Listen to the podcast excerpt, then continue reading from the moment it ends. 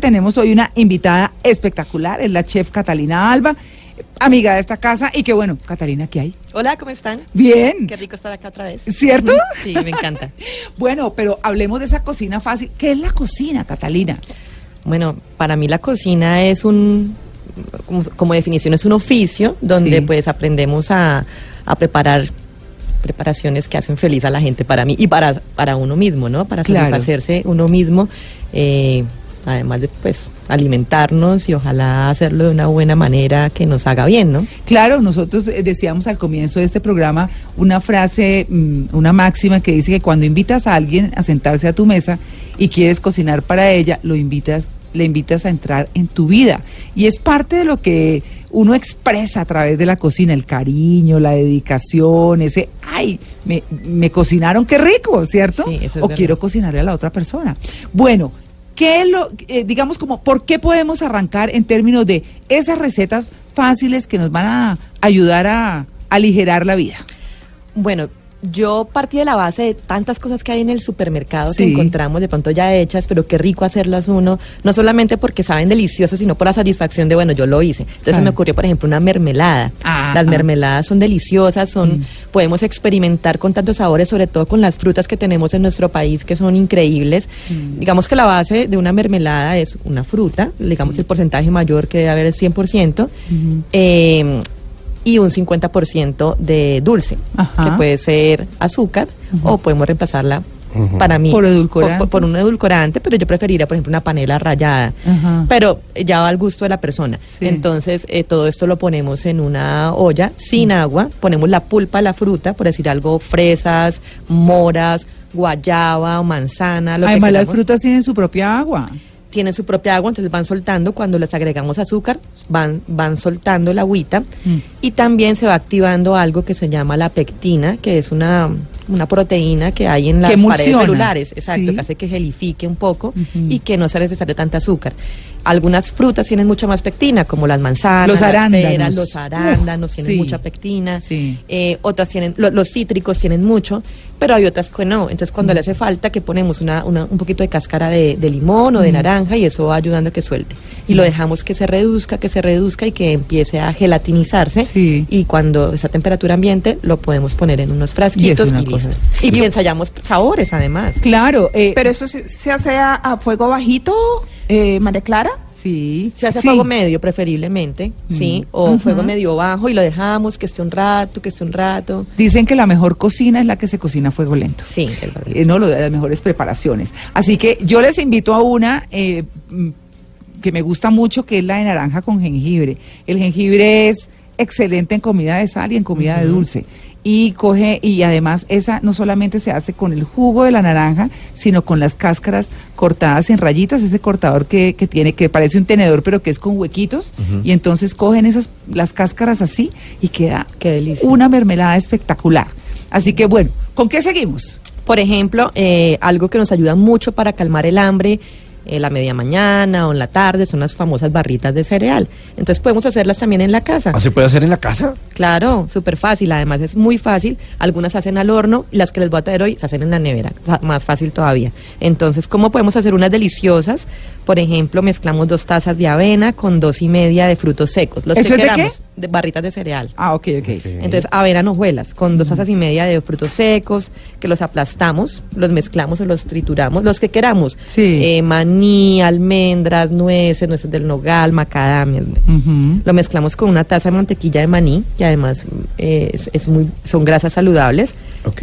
Mm, media taza de miel, un poquito de puede ser de vainilla. Mezclamos todo esto, lo ponemos en una bandeja sobre papel parafinado y lo llevamos al congelador unos 30 minutos. Ah, lo claro. sacamos y las cortamos en barritas y listo para la Qué cosa tan lonchera. simple. Sí. Y yo, yo la estaba comprando. Esta semana compré. Sí. ¿Sí? Bueno, y ahí, digamos, para los niños haces barrita saludable. Ujú. Qué bueno Necesitas es eso. como una mezcla de frutos o de Sí, sí, algo sí. con algo que los aglutine. Por lo general es miel. Mucha gente usa puré de manzana, algo que los... y listo.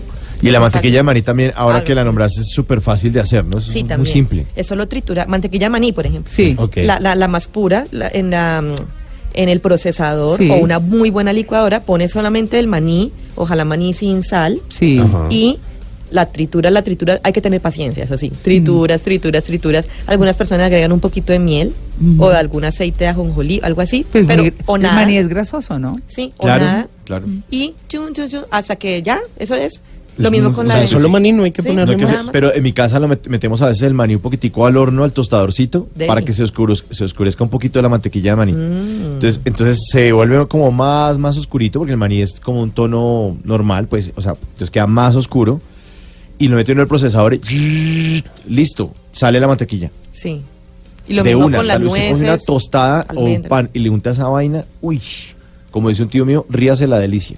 Y, y en realidad es, es, es saludable, son pura grasa saludable. Claro. Sin el azúcar añadido que, que le ponen en muchas que ya vienen. Exacto, y no tiene conservantes ni cosas eh, para que dure esto eh, 17 meses metido en un No, frasco del sí, supermercado. no, sino es una cosa que uno hace en la casa y la guarda. y. Exacto. Sí. Es una delicia. Entonces, entonces esa mantequilla de maní también funciona como otro ingrediente para hacer las barritas de cereal.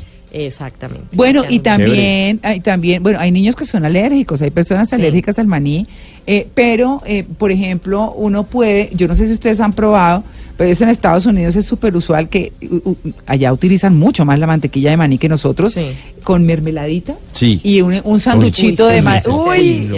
soy un café. Sí. Ya, se- ya aprendimos la mermelada, ya aprendimos la mantequilla. La mantequilla, La mantequilla. exacto, una mantequilla distinta, que no es la más usual para nosotros.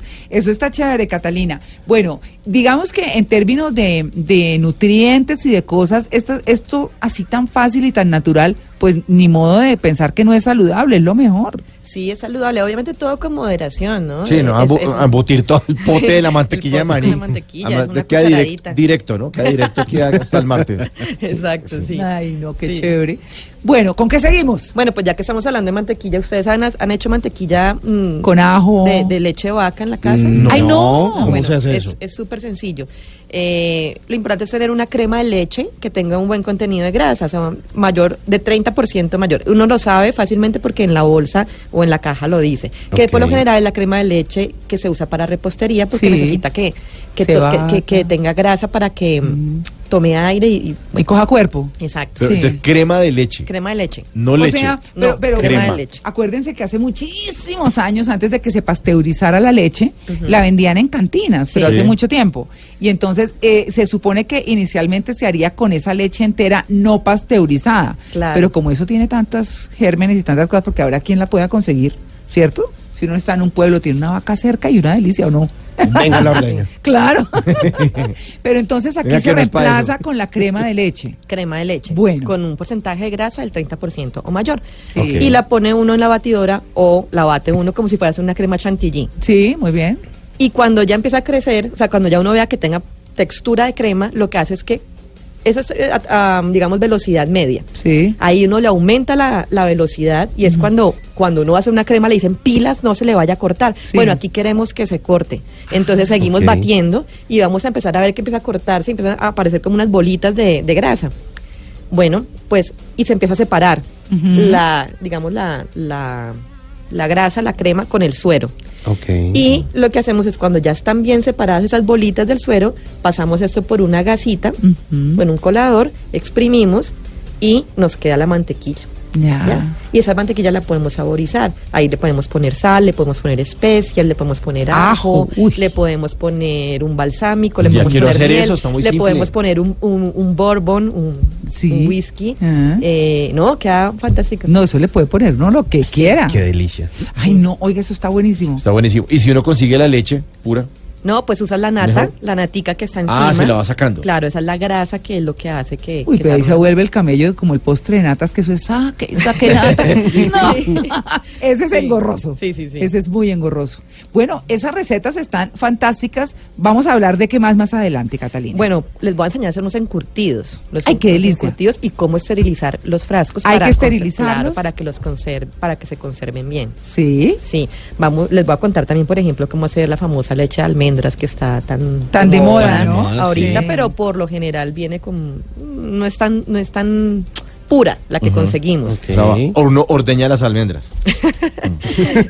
Sí, eh, vamos a aprender a hacer una gaseosa casera. ¿Gaseosa en la casa? Sí, artesanal y pues Vea, sencilla, pues. pero que puede uno controlar ahí un poco más El azúcar y todo. Y los Ajá. sabores y ser muy creativo. Por ejemplo, otra cosa que me encanta, el té chai casero. Ah, eso es una delicia. Sí. Sí. Uy, qué delicia. Eh, sí, sí. Un helado saludable súper fácil y también un sazonador para carnes muy, muy rico. Bueno, y, y los aderezos de ensalada. Aderezos para ensaladas y un ají, un ají casero. Un ajicito para las empanaditas, Mauro. Ahora bien, bien, bien, qué rico. Bueno, muy bien, ya regresamos, estamos en Blue Jeans de Blue Radio. Bueno, nuestra pregunta del día, ¿qué es lo que mejor preparan en su casa? Catalina en su casa, bueno, preguntarle a usted no, pero por ejemplo su mamá y todo, ¿qué, qué? Mi mamá prepara la mejor sobrebarriga con papas chorreadas del Uy, mundo. Uy, uy, y a mí esa vaina me encanta. Ay, sí, No, me pero encanta. así, absurdo, uy, absurdo. ay no, Sí. Las papas chorreadas son Uy, un sí. hit. Sí, son lo Sí, mejor de la oh, vida. Es en, en Bogotá el ajiaco y las papas chorreadas, Papas estoy de acuerdo. Sí. Que uno las parte y para que la papa absorba como el- el- la salsita Como- Sí, exterior. y el sí, sí. quesito cuando le ponen queso y algunas le ponen maní, ¿no? Hay gente que Eh, le pone maní. no sabía. maní. Sí, he visto versiones con maní. ¿Con maní? Bueno, a lo mejor son varias- es muy rico, pero el quesito, la crema de leche, Uy, sí, la cebolla, todo. Uy, Uy, no. no, Y- pero me gusta la sobrebarriga, la que viene como en cubos. No ¿Sí? la que es delgadita, esa que. No, no, como, no, no como una Me gusta la rodaja. grasosa. Una que viene en, en mi casa y a esa vaina le metían olla a presión como Sí. seis horas, porque si no, no, no había posibilidad. horas. Sí, eso. Sí, no. A mí me gusta así delgadita, mi mamá la hace muy delgada y la hace al horno y después con cerveza. Uy, no, es, No, una, eso es una locura. es Ah, con bueno. cerveza todo sabe rico. No, nos tiene que invitar, por favor. Bueno, ¿y qué dicen nuestros oyentes? Julián Escobar nos dice con el numeral en Blue Jeans, lo más rico que preparan en mi casa es la sopa de plátano con carne molida. Uy, muy Qué rico. delicia, rico. Jairo Gutiérrez nos dice con el numeral en Blue Jeans, lo que nos queda más rico es pedir un domicilio. No. María Lourdes.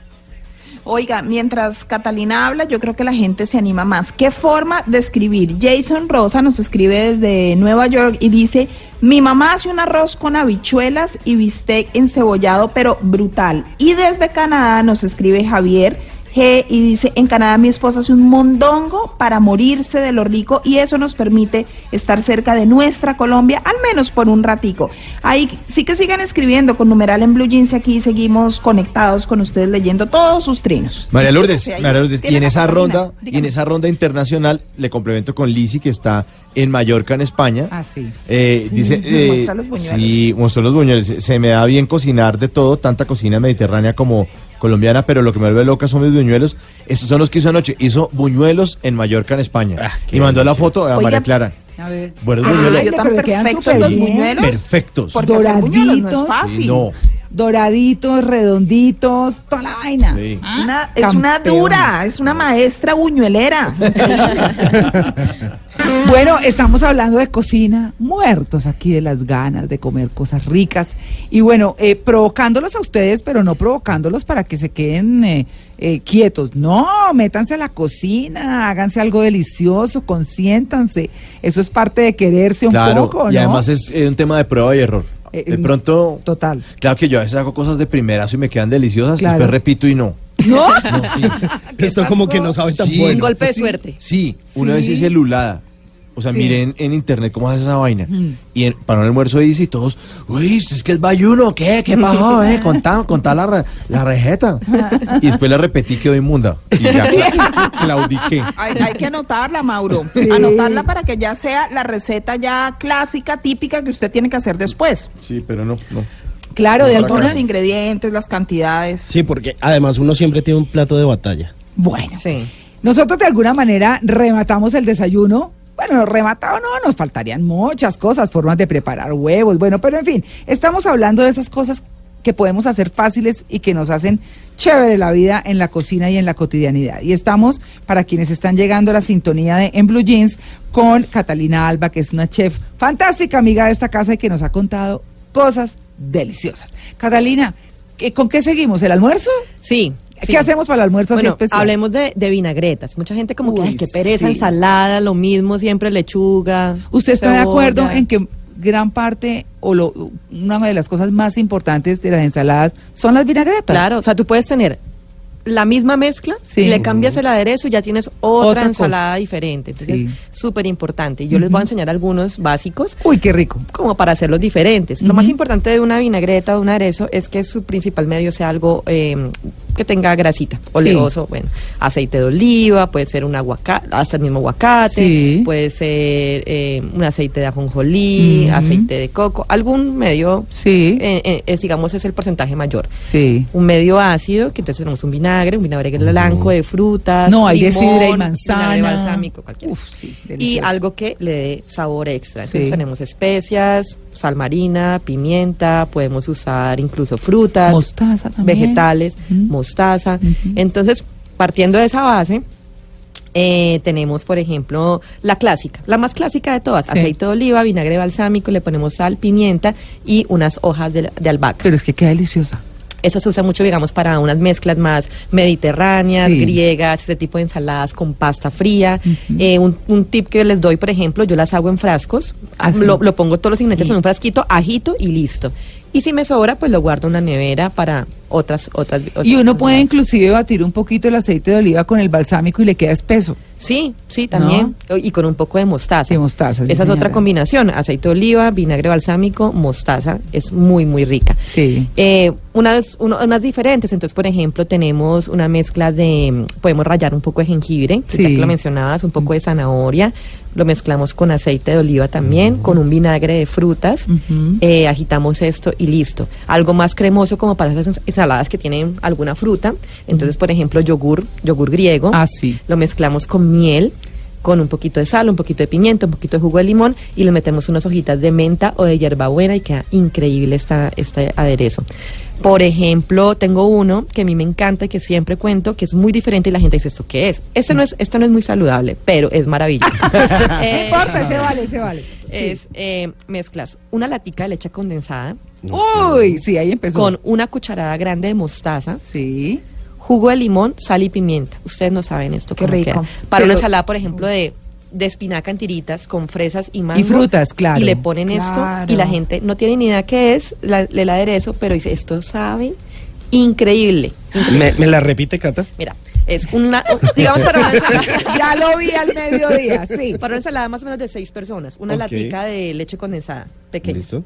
eh, una cucharada de mostaza, pueden usar mostaza Dijon, Mm. el jugo de un limón, un bien generoso, un poquito de sal, un poquito, un poquito de pimienta, agitan eso y es increíble. Me imagino Simón preparando eso, tragándose la leche condensada. ¿Y qué, qué iba a preparar? No, iba a hacer No, no, otra no. cosa, pero mejor no. No, Mauro, con dos tarritos de leche condensada. Uno se lo va tomando y el otro Y el es para ensalada. eso. Me parece bien. Sí, qué Bueno, delicia. No, y así puede, puede haber muchísimas. Claro, las hierbitas juegan un papel muy importante, ¿no? Superimportante. El cebollín, por ejemplo. cebollín. Y el cebollín también. le da un sabor a la comida brutal. Sí, eso es, eso es una cosa deliciosa. Podemos también hacer vinagretas con ajo picado si queremos. Sí. ¿Sabe? Hay una cosa que en lo particular utilizo mucho porque es que para que se coman los rábanos no es fácil, ¿no? Entonces es picarlos muy chiquitititicos, pero los cuadritos mínimos que puedan hacer y lo ponen en una vinagreta que sea bastante ácida porque juega muy bien y, y lo revuelven toda la ensalada y se comen eso y no se dan No se cuenta. dan cuenta. No se dan cuenta. Y están los cuadritos bien chiquitos Sí. y le da un saborcito especial chévere. Ahora que dices que no se dan cuenta, algo muy importante también en las ensaladas son los toppings que uno le pone, ¿no? Ah, algo, sí. un e- elemento Claro. crocante que lo hace diferente. Sí. Entonces eh, son las nueces, eh, las semillas de girasol, Mm. semillas de chía, pero hablando de cosas que no se dan cuenta, Mm. Eh, a la gente es muy muy como quisquillosa con la remolacha. Y Ah, bueno, te- sí. démosle una oportunidad a la remolacha. Entonces Sí. podemos hacer cortarla en rodajas muy delgaditas o en cuadritos muy chiquitos y las vamos a, a, a sofreír. freír. Y eso queda buenísimo. O también la zanahoria. Mm. Y es un topping crocante, delicioso y nadie se da cuenta que está comiendo remolacha. Sí, son deliciosas. Sí, Sí. sí, las he probado. Sí. No las he hecho, no, no las he hecho, pero las he probado y quedan muy bien. Muy bien. Muy ricas. Sí. Pero vean Esa ustedes. comida escondida me hace acordar de mi mamá. Que le metió uno cosas de contrabando para que uno no se diera cuenta que estaba comiendo vegetales. Sí, toca. toca. Bueno, pero ya hablamos del queso, hablemos de la gaseosa. Ah, bueno, sí. Sí. Ustedes son gaseoseros. No, yo no, No, yo no, no. pero, no, pero no hay tanto. personas que sí. Sí. Y si podemos disminuir el azúcar, chévere. Sí, yo no, yo no, yo las dejé hace orgullosamente 11 meses. Sí. Así como... Sí. pero Sí. pero sí me gusta el sabor gasificado, ¿no? Pero Sí. entonces, sabiendo cómo hacer en la casa algunas cosas para, para la visita es delicioso. Entonces, ¿cuál es la base? Es un, un almíbar que podemos hacer de nuevo, o sea, con el porcentaje 100% azúcar o azúcar morena o panela rallada, yo prefiero panela siempre, Sí. con el 50% de agua. Para hacer un almíbar. Ya. Y esto lo vamos a poner en una ollita Ajá. A fuego medio bajo, Mm. lo dejamos quietico y le agregamos el zumo de alguna fruta que nos guste. Un zumo de, puede ser un zumo de, de naranja, un zumo Mm. de piña, un zumo de, de lo que queramos, De fresa, Sí. exacto, de limón, Mm. y le podemos incluso agregar algunas hojitas de menta, de hierbabuena. Sí. Dejamos que, que esto se cocine a fuego bajo, cuando esté burbujeando y ya haya espesado un poco, lo, lo apagamos y dejamos que quede a temperatura ambiente y luego lo mezclamos con agua con gas o con una soda. Claro. Y ya. Es que Catalina ha llegado a un punto muy importante y es que uno está acostumbrado a que coge las frutas para los jugos y así crudas las licúa y no es que esté mal, pero cuando se someten al proceso de cocción, eh, ma- como que el sabor madura, no sé qué pasa, y queda Cambia mucho poco, sí. más rico el jugo. Incluso Mucho podemos obviar eh, el azúcar o el Ujú. endulzante y dejamos la frutica, el zumo, Sí, a que se, si tiene mucha pectina, por ejemplo, va a quedar más, más rico. sí. Claro, las frutas más maduras tienen menos pectina y las verdes tienen muy poca, entonces es como en, en su punto que debe Sí, estar. sí, y ahí sí. dejamos que, que, ese, que la misma fruta suelte su azúcar natural. Y Claro. evitamos, evitamos el azúcar adicional.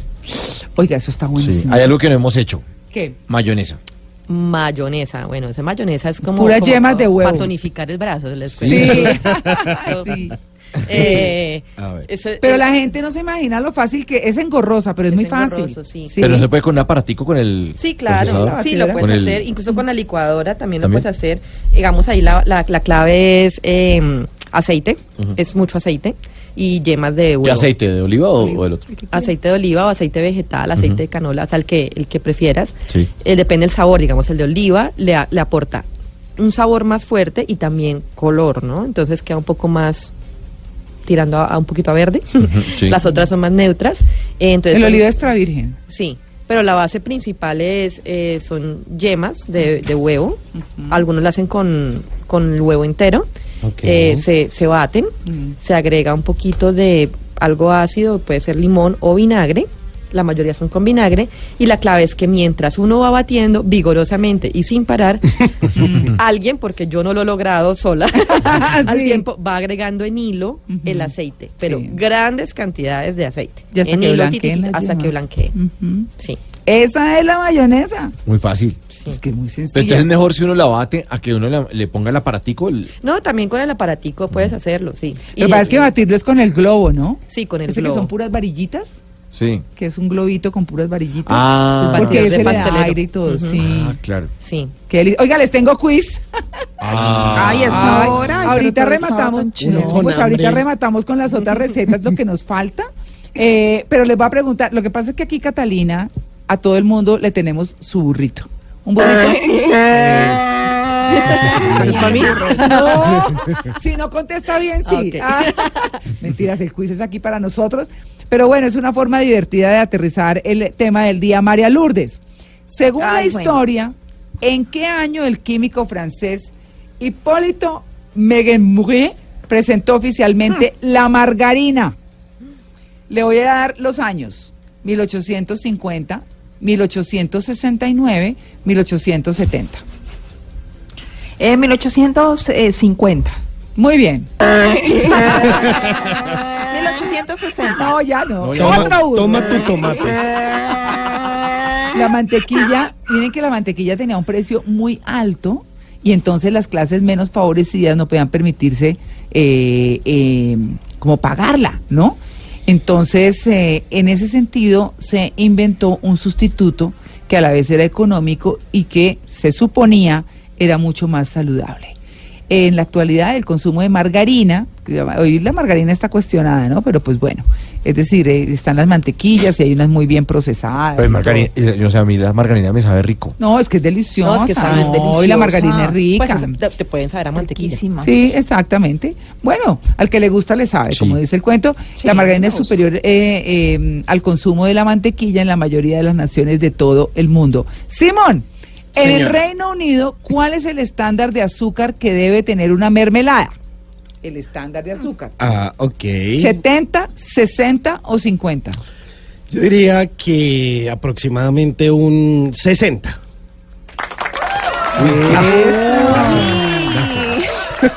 Bueno, pues en el Reino Unido, para que un frasco de conservas de frutas eh, de frutas pueda llamarse mermelada, debe contener como mínimo un 60% de azúcar. La regla fue establecida en los años 20 por científicos de la Universidad de Bristol.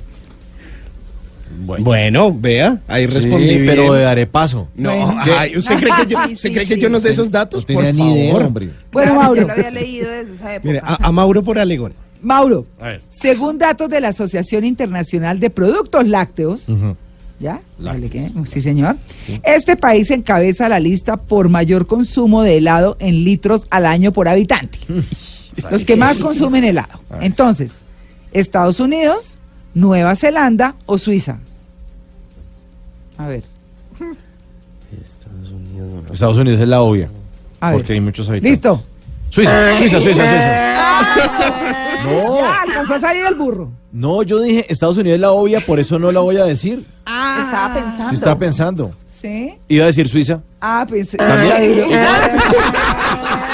Doble burro. Iba a decir Suiza. Ah, bueno. Es Nueva Zelanda. Ah, bueno, bueno, bueno. Mire, la lista la encabeza Nueva Zelanda, lo va a decir, 26,3 litros. Seguida de Muy Estados alto. Unidos, 24,5, de Australia, 17,8 y Suiza, 14,4. El quinto puesto es para Suecia, 14,2, mientras que Finlandia ocupa la sexta posición, 13,9.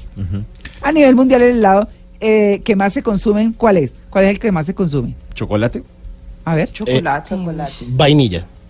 Eh, un burro, por favor, para Catalina, Mauricio y María Lourdes. Y un aplauso para Simón. Ay, Simón. Vainilla, sí, Bien. señores. Y el momento del año en que más helados se fabrican es, obviamente, en junio. Claro, en verano. Verano. Sí, claro, por supuesto. Hemisferio norte. Chévere el quiz, Daya. Muy bien. Estaba muy bueno. Muy Sí, bueno. ¿Podemos bueno, dar un, muy, un- muy un bueno. heladito al burro? Sí. Sí, a ver, un para el burro. Un Feliz ya. En todo, eh, claro, en todo caso, oiga, en todo caso en el invierno es interesante el consumo de helados porque es el que le da toda esa caloría que usted necesita para aguantar el frío. No, Así que claro. chévere también en, en invierno. Claro. Catalina, terminemos entonces, eh, así como las últimas recomendaciones, unas recetas muy rápido de cosas prácticas. Eh, bueno, ¿qué les parece un té chai? Un Una chai delicia. casero. Para quienes no lo conocen, un té chai es un té oriental que está basado en especias orientales. Pues que conocemos mucho nosotros también. Sí, bueno, eh, es súper fácil, hay que mezclar. Té negro en hojitas, que se consigue más que todo como en, en supermercados especializados, o podemos comprar el té negro y abrimos las bolsitas. Eh, lo mezclamos con vainas de cardamomo, con astillas de canela, con canela en polvo, jengibre en polvo, clavos de olor, estrellas de anís, Ajá. O anís estrellado, que lo o conoce anís estrellado, Sí. eh, pimienta negra en, en grano y un media cucharadita de nuez moscada rallada. Mezclamos todo eso en un tarrito, lo tenemos ahí y luego cuando lo queremos consumir lo ponemos en, en un infusor de té o en una gasa o en esas bolsitas que venden. Sí. Ponemos unas dos cucharadas y listo. Una taza, y lo pueden hacer en leche o en agua. En leche o en agua es un té delicioso, Y picantico. relajante, especiadísimo, Sí. delicioso. Sí, sí, es muy rico. bien. Va muy Es bien con muy una torta de zanahoria. Por ejemplo, sí señora, Sí. con las tortas queda delicioso. Sí. Bueno, ¿qué otra cosa tenemos? Bueno, por ejemplo, los famosos encurtidos. Los Ay, encurtidos. qué delicia, Uy, Eso claro. me encanta. es que son que son eh, alimentos que están previamente digamos eh, marinados o guardados en una salmuera que se hacían en, en- sobre todo en esos países donde donde hay estaciones y donde debían conservar mucho tiempo cosas que no podían comer durante muchos meses Sí. entonces eh, básicamente lo que se hace es mezclar se hace primero como una, una especie de, de salmuera o, o se puede hacer un medio donde se conserven los, los alimentos. Por ejemplo, tengo uno que es agua, eh, por ejemplo, unos 400 mililitros de agua con media cucharadita de sal, Ujú. 200 mililitros de vinagre, que es el, el medio conservante, con dos cucharadas de azúcar y bolitas de pimienta. Ponemos esto en el fuego, a fuego bajo, a cocinar un buen tiempo. Mm. Y aparte vamos a blanquear, que sale una cocción rápida en agua hirviendo con un poco de sal, los vegetales que vamos a, cons- a conservar. Entonces, por ejemplo, tallitos de brócoli, coliflor, zanahoria. Y luego los ponemos en el frasco y los cubrimos con este líquido. Pero algo súper importante, hay que esterilizar los frascos para poder conservarlos bien. ¿Y cómo se esteriliza un frasco? Entonces, se separan los frascos de las tapitas. Ajá. Las tapitas las ponemos a- eh, en agua con en una olla con agua, con abundante agua, las dejamos cocinar, pues cocinar no, las dejamos ahí eh, durante unos 5 o 10 minutos y luego las retiramos y las ponemos en un trapo, un limpión. Para que se sequen, Para sí. que se sequen. Después, en otra agua, introducimos los frascos, ojalá sean todos del mismo tamaño, Y- hirviendo, ¿no? en agua hirviendo. Pero primero los, los ponemos y cubrimos todos los, los tarros con, Sí. con agua y los vamos a dejar hervir durante 30 minutos. Sí. Y los Ah, ponemos 30 minutos. 30 minutos. Ah, es un montón de Sí, tiempo. Agua hervida. O sea, en la Claro. agua cuando empieza a hervir. Sí. 30 minutos y ahí los retiramos y los ponemos también sobre un limpión a que se sequen ahí. Ok.